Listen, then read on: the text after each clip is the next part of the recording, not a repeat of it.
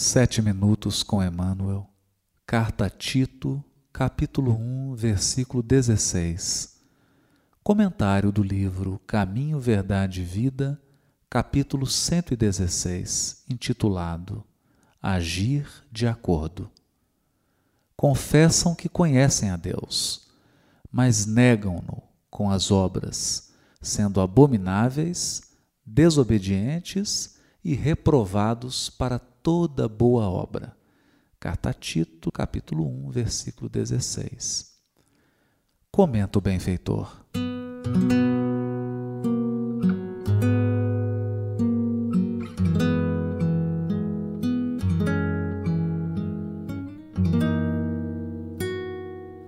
O Espiritismo, em sua feição de cristianismo redivivo, tem papel muito mais alto que o de simples campo para novas observações técnicas da ciência instável do mundo. A Terra, até agora, no que se refere às organizações religiosas, tem vivido repleta dos que confessam a existência de Deus, negando-o, porém, com as obras individuais.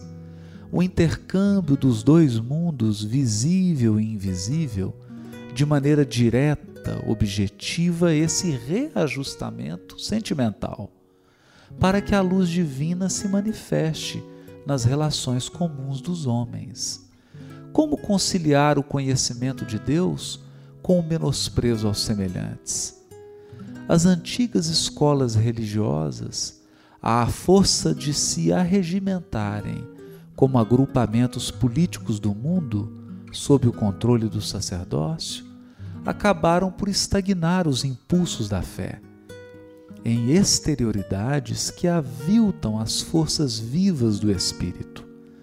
A doutrina consoladora da sobrevivência e da comunicação entre os habitantes da terra e do infinito, com bases profundas e amplas no Evangelho, floresce entre as criaturas com características de nova revelação, para que o homem seja, nas atividades vulgares, real afirmação do bem que nasce da fé viva.